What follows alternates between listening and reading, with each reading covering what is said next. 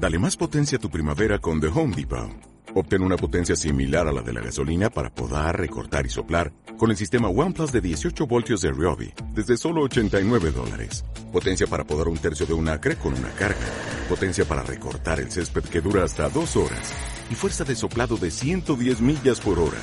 Todo con una batería intercambiable. Llévate el sistema inalámbrico OnePlus de 18 voltios de Ryobi. Solo en The Home Depot. Haces más. Logras más. Episodio número 2416.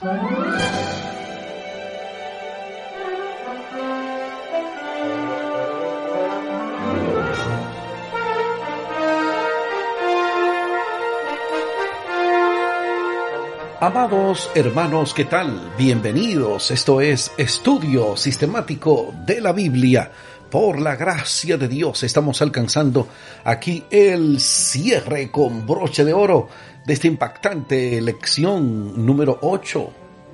¿Cómo planificar para tener éxito? ¿Habremos aprendido la lección o nos falta todavía más? A mí me falta un poco más.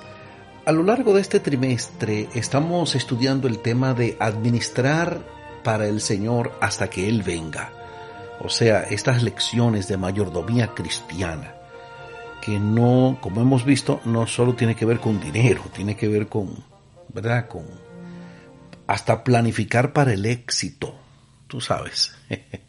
y los temas que vienen, como la lección de la semana que viene, la lección 9, que estará a cargo del pastor Tomás Polanco, guárdense de toda avaricia. Muy, muy interesante. Hay una notificación por aquí y otra por allá. Bien, hoy tendremos sí la participación de nuestro amigo y hermano, nuestro asesor teológico del programa, el profesor Humberto Méndez.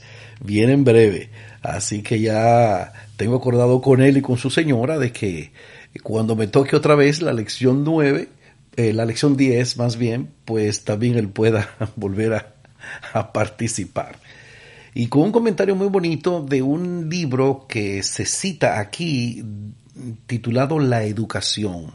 Es un libro precioso, ese libro me conecta rápido. Cuando yo di la clase Fundamentos de Educación Cristiana o Filosofía de la Educación Cristiana, algo así, eh, que me la impartió el profesor, el doctor Pinales Luis Gregorio Pinales, saludos para él. Sé que anda por esos lado de Boston, por ahí me lo saludan siempre. Ese maestro marcó mucho mi vida porque él enseñaba esa clase con ese gusto. Y ese librito, La Educación, yo lo leí de adelante para atrás y de atrás para adelante. Eso fue marcado, subrayado, eh, comentado, escribíamos ensayos de esos capítulos. Era una, una maravilla. Fue una clase bastante intensa, pero nunca la olvidé, nunca la olvidé. Hoy vamos a, enfatizar un poco sobre eso, el libro La Educación. Trate de conseguir ese libro porque es una lectura muy, muy instructiva, muy edificante, muy inspiradora. Les invito para que hablemos con nuestro Dios en oración. Nuestro Dios, nuestro Padre, te adoramos, Señor, te glorificamos Queremos expresarte nuestro agradecimiento por estos temas de la lección de esta semana, que en cierta medida todo esto está escrito para nuestra enseñanza. Ayúdanos a ser oidores atentos, hacedores de tu palabra, y que estas cosas no solo podamos saberlas, mas ponerlas en práctica en nuestra vida diaria lo suplicamos en el nombre de Jesús. Amén, Señor. Amén.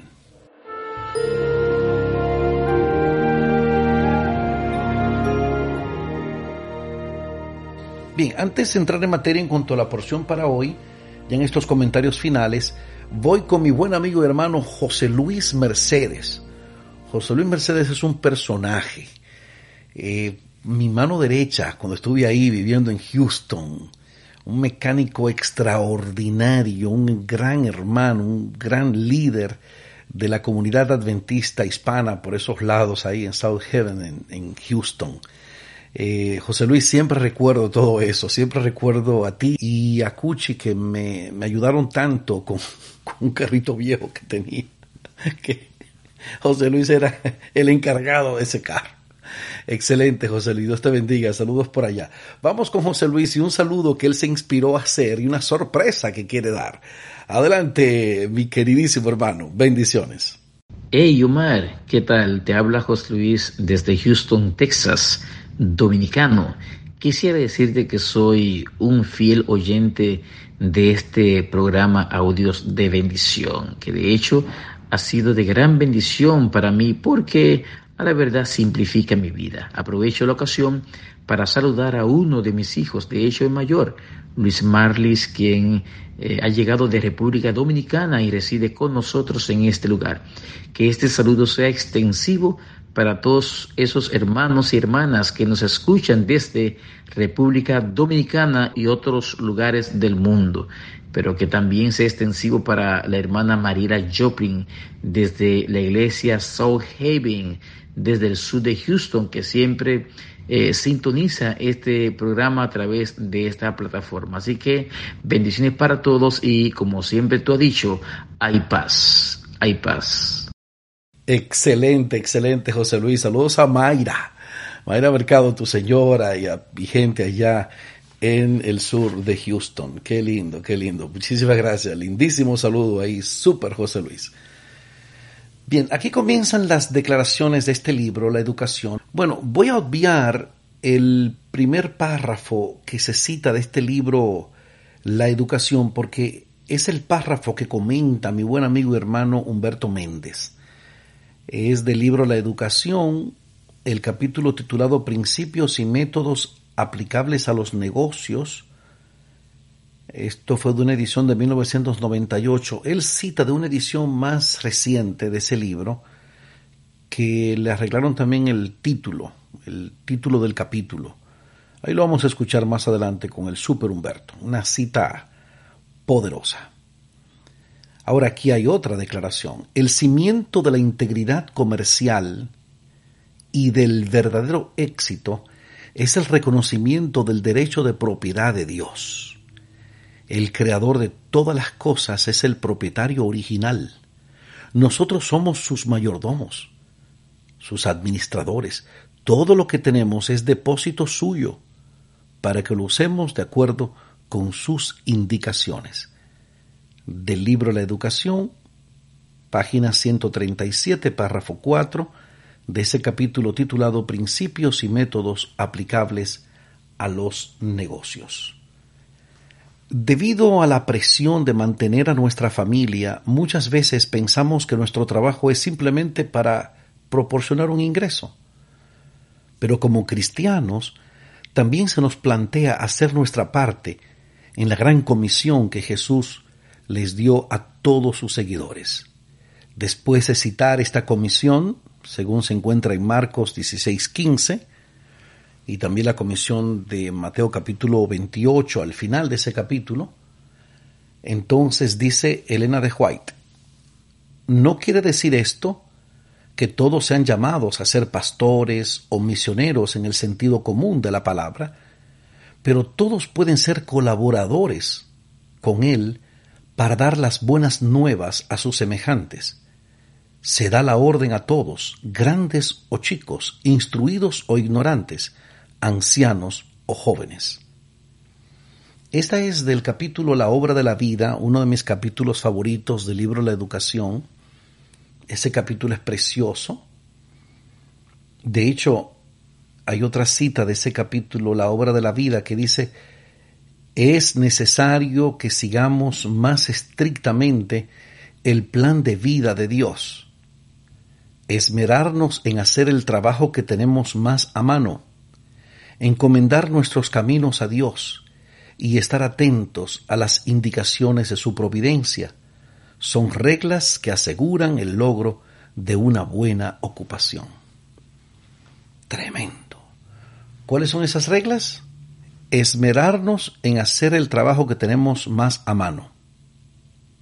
Hacerlo bien, empeñarnos en hacerlo bien. Encomendar nuestros caminos a Dios Oh, y estar atentos a las indicaciones de su providencia. Son reglas que aseguran el logro de una buena ocupación. Si usted está preocupado con, bueno, si es joven y está preocupado por eso, y aún que sea también de cierta edad, y todavía no, como que no está ubicado, sigue esas reglas. Primero, esmérese en hacer el trabajo que tiene más a mano.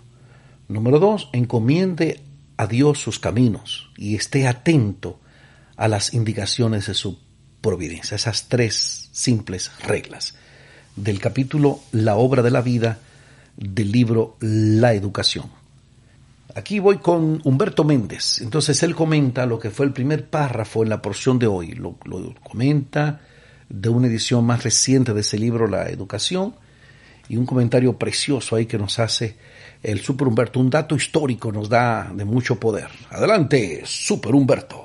Agradezco al hermano Omar Medina que me ha permitido hacer una breve introducción a la parte del viernes de la lección de esta semana y que como todos sabemos lleva como título Cómo planificar para tener éxito. La cita que leeré a continuación se encuentra en el libro La Educación, que en su edición más reciente, la que data del 2013, se encuentra en el capítulo 15 y en la página 128, prácticamente el último párrafo de ese capítulo, y que trae como título En la vida cotidiana y en los negocios. La cita dice, como leeré a continuación, no puede ser perfecto o completo ningún proyecto de negocio o plan de vida que abarque únicamente los breves años de la vida actual y no haga provisión para el futuro eterno. Nadie puede acumular tesoro en el cielo sin descubrir que de esa manera se enriquece y ennoblece la vida en la tierra. Y ahí cierro la comilla de la cita de la pluma inspirada. Me interesa esta cita porque tal como está expresada, fue desarrollada por el sociólogo, filósofo, historiador y economista Max Weber. Weber desarrolló su teoría de la ética protestante, donde demuestra que países como los Estados Unidos, el Canadá, Alemania, Reino Unido, lo que pertenecen a la Europa del Norte, son países desarrollados porque entendieron que trabajar duro con planificación y con disciplina es predicar el Evangelio. En nuestra América Latina, don José Enrique Rodó ya había avanzado en el siglo XIX en su libro Los motivos de Proteo, que fue a causa de la Biblia, por la Biblia y con una Biblia en la mano, como los emigrantes ingleses llegaron a la parte norte de nuestro continente, formando los estados más prósperos, porque son los estados más libres. Cierro la comilla. Ser cristiano es un ejemplo de trabajo y de laboriosidad. Wow, wow, wow, gloria a Dios. Muchísimas gracias, mi hermano. Ya tiene una semana de vacaciones ahora. Y entonces cuando venga, cuando venga la lección 10, volveremos a hacer estos señalamientos, estos apuntes tan oportunos que siempre nos hace el Super Humberto. Mira qué interesante, mira qué interesante uno siempre se pregunta, pero ven acá de verdad, ¿y por qué esos lugares que fueron colonizados y desarrollados por protestantes tienen como un flow diferente a los que fueron colonizados por otros? Era el empeño ahí de la palabra de Dios, la libertad de conciencia, ¿eh? Eh, la libertad de las supersticiones y el trabajo honrado, honesto. ¡Wow! ¡Qué belleza! Aparecen aquí dos puntos para meditar, para dialogar, para comentar. Como cristianos, ¿cómo definimos lo que es una vida exitosa? ¿Cuál podría ser la diferencia entre lo que el mundo define como éxito y cómo deberíamos definirlo nosotros idealmente. Tomemos por ejemplo a Juan el Bautista. ¿Cómo definirías su vida que terminó ignominiosamente en una prisión y en la muerte? En una muerte terrible. Todo por el capricho de una mujer malvada. ¿Lo llamarías exitoso? ¿Qué razones puedes dar para tu respuesta? Hmm. Aquí yo escribí, eso depende desde qué punto de vista se esté mirando. Según el mundo podría verse como un rotundo fracaso. Según Dios, es un éxito rotundo. ¿Ok? Porque el segundo punto es parecido. Dice, ¿cómo explicamos el hecho de que hay muchas personas muy exitosas, así entre comillas, que no siguen ninguno de los principios bíblicos sobre el manejo de la riqueza o la vida en general? ¿O qué sucede con aquellos que intentan seguir estos principios y sin embargo no logran el objetivo? Tal vez se enfermen o les sobrevenga una calamidad. ¿Cómo podemos entender estas situaciones? Y aquí escribí para este segundo punto podemos utilizar la respuesta anterior. Viéndolo desde el punto de vista de lo espiritual y bíblico, podemos entender en qué consiste el verdadero éxito, el que viene de Dios y no de la humanidad. ¿Ok? Eso es igual que el resultado de la mayordomía, que la gente dice, no, hay que administrar bien para que el Señor da, para que Dios te dé, y esa es la base del Evangelio de la prosperidad, ¿no? De lo, de estos megaministerios que no hablan de juicio, de pecado, de arrepentimiento, nada de eso, porque todo es, güey, bienestar y prosperidad y demás. Y no existe como ese equilibrio, porque realmente debe haber un equilibrio en eso. La bendición de Dios no solo viene en función del dinero, mi gente, y de las propiedades. Hay personas que son muy felices en su vida y en su corazón y son muy saludables espiritualmente, emocionalmente, este y físicamente también, pero no tienen tal vez son agradecidos de lo que Dios les ha permitido conseguir, o sea, están contentos. Están contentos.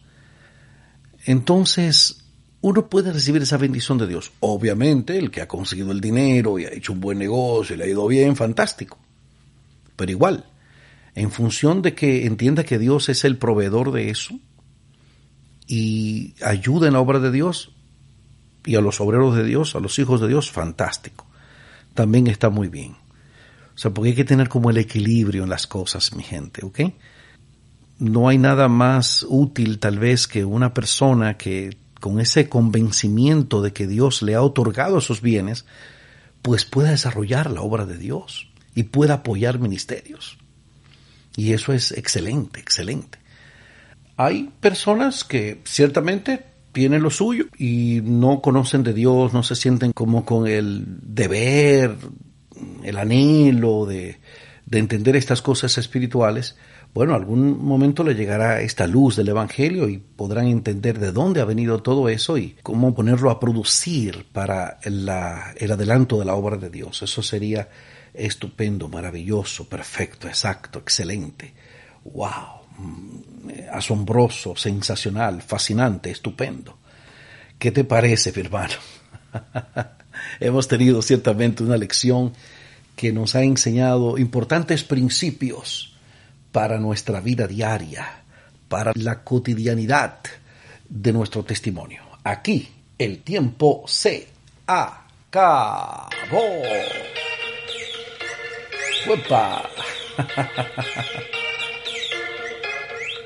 ¿Qué hemos aprendido esta semana? Bueno, estas ideas para planificar, para tener éxito. Como dije desde la parte introductoria, el que fracasa en planificar, planifica fracasar. El que fracasa en planificar, planifica fracasar. Les invito para que hablemos con nuestro Dios en oración. Nuestro Dios, nuestro Padre, Señor, muchas gracias te damos por esto. Gracias, Señor, por la bendición de tu presencia en nuestras vidas, porque nos permites alcanzar estas lecciones, entender estos principios de vida para vida. Ayúdanos a motivarnos cada día, oh Señor, a estudiar tu palabra, a escudriñarla, y a vivirla, a ser hacedores de tu palabra. Los suplicamos en el nombre de Jesús. Amén, Señor. Amén.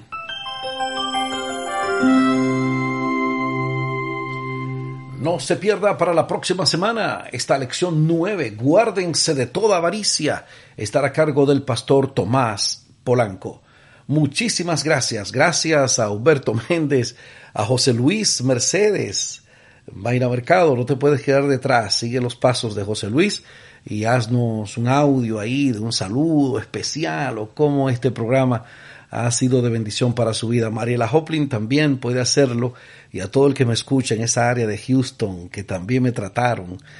Eso fue en el año 2016, sí, increíble cómo pasa el tiempo.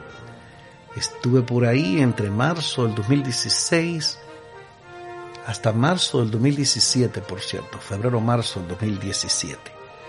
Ya volveremos, que muy bien me trataron especialmente la familia Mercedes.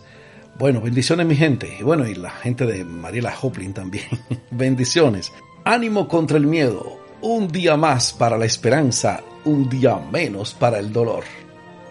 Hay paz, hay paz.